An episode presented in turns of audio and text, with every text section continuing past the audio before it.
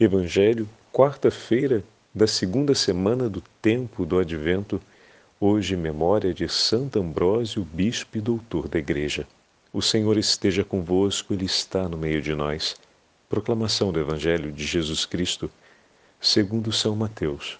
Glória a vós, Senhor.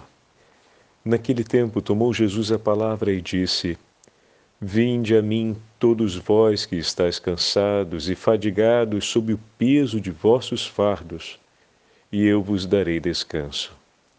Tomai sobre vós o meu jugo e aprendei de mim, porque sou manso e humilde de coração, e vós encontrareis descanso, pois o meu jugo é suave e o meu fardo é leve.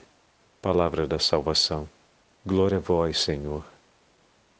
Quarta-feira da segunda semana do tempo do Advento, hoje memória de Santo Ambrósio, bispo e doutor da Igreja, em nome do Pai, do Filho e do Espírito Santo.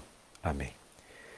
Queridos irmãos e irmãs, a Santa Liturgia nos entrega hoje o 11 capítulo do Evangelho de São Mateus, com aqueles breves versículos do 28 ao 30, que todo devoto do Sagrado Coração de Jesus conhece muito bem. Vinde a mim todos os que estáis cansados sob o peso do vosso fardo, e eu vos darei descanso. O Senhor que se coloca por nós para nos dar descanso, que se preocupa com a nossa vida, que se preocupa com o nosso viver, o Senhor que veio para nos oferecer do que é seu. Tomai sobre vós o meu jugo e aprendei de mim preciso que haja um vínculo de amor. Mas com quem é eu estabeleço esse vínculo de amor? Com alguém que é manso e humilde de coração e que nos dará descanso e repouso para a alma. O fardo que muitas vezes nós entendemos como sendo o peso dos afazeres da vida, na verdade tem uma conotação religiosa. A prática da lei mosaica da lei de Israel era constantemente agravada por exigências, ou melhor, dificultada, ou melhor, se tornava complexa a prática por conta da agregação de contínuas normas e interpretações, observâncias feitas pelos fariseus. De maneira que viver a vida que Deus propunha se tornava quase algo impossível. Então estamos diante de uma grande quantidade de pessoas que olham as exigências da lei do Senhor, olham a observância ritual dessa lei e tentam de todos os modos se enquadrar nessa prática, nesse exercício, e muitas vezes não consegue, ou melhor, na sua grande maioria, não consegue. Aqui podem acontecer duas coisas: uma grande desilusão consigo mesmo, que leve a um desânimo e a uma perda de entusiasmo por viver a religiosidade, por viver a busca por esse caminho de reconciliação e de comunhão com Deus. Ou então pode acontecer uma desistência completa. O fato de, olhando um, se desencoraja de tal forma ao ponto de repudiar agora aquele exercício de religiosidade, aquele empenho de vida num propósito de comunhão com o Senhor, procurando afirmar um outro tipo de comunhão ou de afirmar um outro tipo de religiosidade distinto daquela. Acontece que a religiosidade do povo de Israel, ela tem a sua raiz na revelação do Senhor. Foi inflacionada de muitos modos e maneiras pelas observâncias da tradição, mas permanecia a raiz saudável vindo da revelação do próprio Senhor. Bom, a raiz dos patriarcas. Vamos olhar aquilo que o Senhor nos fala. Eis que vos dou um novo mandamento. Dessa forma, a lei e os profetas se, se sintetiza em dois mandamentos: amar a Deus sobre todas as coisas e o próximo como a ti mesmo. Eu vos dou um, mando, um novo mandamento: amai-vos uns aos outros como eu vos tenho amado. Eis aqui o que o Senhor nos entrega. Ah, é uma simplificação que parece extrema. Bom, como no diálogo com o jovem rico, o Senhor deixou muito claro, e também no diálogo com os fariseus, ficou também muito claro, quando ele faz a pergunta: e quem é o meu próximo? E vem então a parábola do samaritano. Ali nós entendemos, ali nos foi revelado por nosso Senhor, e veja, isso para a gente é um grande tesouro. Vocês se recordam que algumas meditações, alguns dias atrás na meditação, falávamos a respeito da nossa geração, né? Nós que estamos agora nesse tempo, os patriarcas, eles, os profetas, eles esperavam e rezavam continuamente para poder ver o dia da glória do Senhor, ou seja, para poder ver o nascimento do Messias e o dia glorioso do Messias. Entretanto, morreram sem ver esse dia.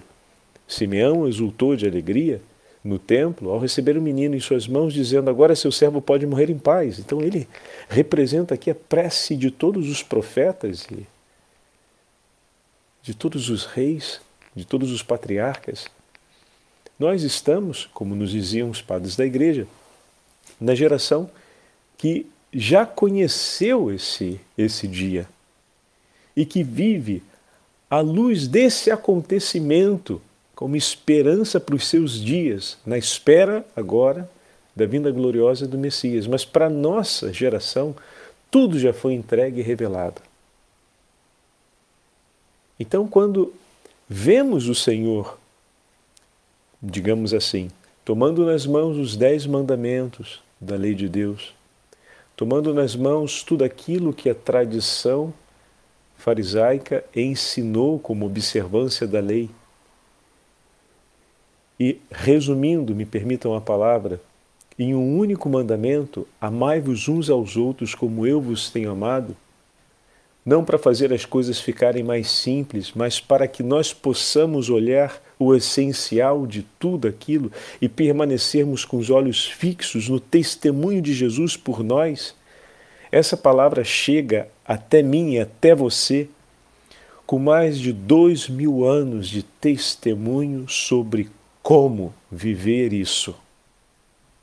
Para além do testemunho dos apóstolos e do testemunho do próprio Senhor Jesus Cristo, nós temos o testemunho de gerações e gerações, de homens e mulheres de todos os tempos e idades, que em todos os modos e maneiras nos revelaram como amar a Deus sobre todas as coisas e o próximo como a nós mesmos. Que nos mostraram como amarmos uns aos outros da forma como o Senhor nos ama. E foram centenas e milhares de escritos, de obras, além dos testemunhos diretos, que nos iluminaram no curso da história e são hoje esse grande patrimônio da religião católica, apostólica, romana que temos, que recebemos das mãos da Santa Mãe Igreja, para que nós possamos compreender, sim, com clareza e inequívoca certeza que Jesus veio por nós e nos entrega um fardo mais leve. Vinde a mim todos vós que estáis cansados, na busca por Deus, na busca pela verdade, na busca pela vida. Vinde a mim todos vós que estáis buscando ao Deus vivo, que estáis buscando amar os vossos irmãos com todo o seu coração. Vinde a mim e eu vos ensinarei. Vinde a mim e eu vos darei um fardo, um jugo eu vos darei algo. Ou seja, significa que não é que alguém fará por nós, nós mesmos faremos, mas faremos a partir do mandato do Senhor, a partir da entrega que Ele nos faz e Ele mesmo nos conduzirá nesse aprendizado, o que significa dizer que o Senhor nos entrega o seu mandato, testemunhando por nós o seu amor, a fim de que a gente possa aprender dele e não aprenderemos dele sem ser com ele, na companhia dele. Porque o Senhor jamais ensinou algo na qual ele não estivesse junto. Toda a vida cristã que nós realizamos, realizamos em Cristo. O Senhor está conosco e por nós, pois tudo o que fazemos vem do vínculo do nosso batismo, onde recebemos a plenitude do Espírito Santo e nos unimos a esse Senhor. Então nós já estamos nesse caminho. Por isso, o Evangelho de hoje é um chamado a equilibrarmos novamente a nossa decisão. Talvez durante a nossa caminhada cristã cotidiana tenhamos dispersado um pouco ou muito as nossas medidas na hora de amar a Deus sobre todas as coisas e o próximo como a nós mesmos. Na hora de viver a nossa religiosidade, nos dispersamos. Na hora de viver e de praticar a religião, nós talvez tenhamos nos agitado e nos perdido um pouco e eis que o Evangelho de hoje nos diz: Vinde a mim, voltai às fontes, tomai outra vez nas mãos a palavra da Santa Mãe Igreja, que são as palavras do seu próprio Senhor. Vinde a mim e aprendei novamente comigo. Hoje o chamado do Evangelho é para aproximarmos o nosso coração ao coração do Senhor que nos dá descanso, porque a Sua presença é consolação para nós. O seu jugo é suave, o seu fardo é leve, porque jamais será colocado sobre as nossas costas sem que Ele divida conosco o peso. O Senhor nos ensina a amar, nos sustentando no amor. O Senhor nos conduz ao exercício do amor guiando nossos passos e iluminando a nossa alma. O que significa dizer que tem tudo para dar certo. E dará. Mas não sem que haja a fadiga de realizá-lo. Na comunhão com o Senhor, nós nos envolvemos de fato a vida de amor e de comunhão com Cristo não se dará sem a nossa entrega. E quanto medo nós temos dentro de nós de nos entregarmos por amor a Jesus, por amor ao próximo. Quantos medos nos paralisam na hora de ousarmos amar mais ou recomeçar a amar depois de tantas feridas. Como é importante ouvir o Senhor nos dizendo isso hoje, porque, sendo Ele mesmo quem diz, nos encoraja a nos aproximarmos dele para falarmos sobre isso, sobre aquilo que talvez esteja nos paralisando, sobre talvez aquela experiência que tenha nos desencorajado, ou talvez sobre aquela dispersão, porque começamos a acreditar que tudo era religião e terminamos sem fazer nada.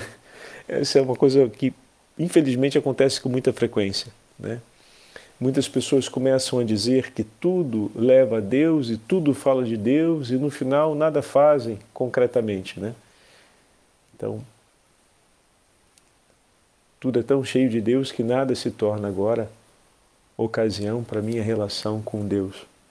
Quando na verdade o Senhor já nos entregou e renova essa entrega cotidianamente por meio da vida espiritual, por meio das práticas devocionais, por meio da celebração da Santa Liturgia, por meio da meditação da Palavra de Deus, como nos ensina e orienta a Igreja, ele cotidianamente entrega para a gente tudo o que é necessário para que nós possamos retomar a coragem, superar as feridas, reencontrar outra vez o cerne da nossa vida e renovar a nossa escolha de continuar caminhando no caminho do Senhor.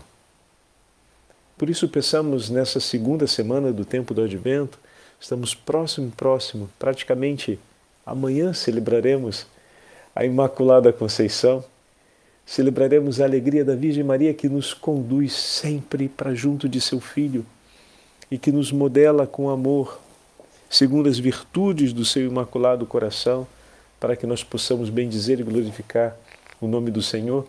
E hoje temos a oportunidade de olhar ainda o testemunho de Santo Ambrósio. Ele nasceu na, na região próxima a Roma, em Treves, no ano de 340. Fez seus estudos em Roma e seguiu a carreira da magistratura. E se tornou praticamente o governador de Milão. Naquele período de sua vida, ele conheceu a fé cristã e ainda era catecúmeno, mas era um homem de tão grandes virtudes e de uma retidão de caráter tão clara que, ainda catecúmeno, em um momento específico, o povo de Milão o aclamou pela necessidade de ser nomeado um bispo como o novo bispo de Milão. Mas era preciso que ele completasse todo o processo. Então, dessa forma, ele recebeu o batismo, depois foi ordenado sacerdote e, por fim, recebeu. É interessante, eu estou vendo aqui que a ordenação sacerdotal dele aconteceu no dia 7 de dezembro. né? Hoje, nós estamos então celebrando de maneira particular essa data, data em que ele foi ordenado sua memória fica reservada nessa data. Ele faleceu num sábado santo, no 4, dia 4 de abril, naquele ano em que ele faleceu, o ano 397. Uma bela data para a partida daquele que tanto amou a igreja e o povo de Deus. Então, ele é ordenado sacerdote e logo em seguida é ordenado bispo e começa o seu longo caminho como pastor daquele grande rebanho da região de Milão. Ele com muita firmeza, defendeu a fé cristã num período em que uma heresia chamada arianismo se delagava em toda a região norte, toda a região oriental da igreja. Precisou ser duro com o imperador Teodósio. Isso o submeteu a uma penitência pública por conta dos graves erros que o imperador cometia. Então foi um homem de firmeza repreendeu, quando foi necessário, o próprio imperador, sem nenhuma, é, sem nenhum tipo de respeito humano, vamos colocar assim, pela autoridade do imperador, porque para Santo Ambrósio era importante que aquela ovelha não se perdesse. Olha que lindo. O carinho do coração do pastor que defende e zela não apenas pelo bem daquela ovelha que começa a se desgarrar pela conduta de vida que leva e pelas escolhas que está fazendo, e que pode, por fim, gerar ainda um efeito e impacto muito grande sobre a vida de tantos outros. Então, ao cuidar daquela ovelha que se desgarra do rebanho, que era o imperador Teodósio, ele também cuidava de uma legião de outras almas, ou seja, tantas outras ovelhas no rebanho que poderiam seguindo o exemplo, se desgarrar da mesma forma. O cuidado de pastor que sabe se aproximar daquele que precisa. Ontem falávamos a respeito de, da imagem né, do pastor. Sabe se aproximar daquele que precisa, mas, sobretudo, sabe ser por ele a presença de Cristo, sabe oferecer por ele o coração de Cristo e dessa forma amando como Cristo amou, ensina a amar, de maneira que ele reencontre o desejo e a força para amar do mesmo jeito o próximo, como a ti mesmo, como a si mesmo. Então é dessa forma, meus irmãos, que nós somos chamados a testemunhar a vida em Cristo. Quantos foram aqueles que o Senhor fez passar na nossa vida e que testemunharam para nós de maneira clara e forte o amor de Cristo por nós. E isso restaurou aquela presença do Senhor que nos traz descanso e repouso para a alma, que nos recoloca outra vez na estrada justa e que nos leva a novamente decidir entregar a nossa vida por amor. Esse Senhor que, por meio dos nossos irmãos, vem ao nosso encontro, divide o peso do nosso fardo, se faz por nós presença, para que nós, com Ele, possamos nos oferecer por amor ao próximo. Que pela intercessão de Santo Ambrósio também nós desejemos isso e vivamos intensamente a nossa comunhão com o Senhor e a nossa comunhão com os irmãos. O Senhor esteja convosco, Ele está no meio de nós. Pela intercessão de Santo Ambrósio e da Beatíssima Virgem Maria, Santa Mãe de Deus, abençoe-vos o Deus Todo-Poderoso, Pai, Filho e Espírito Santo. Amém.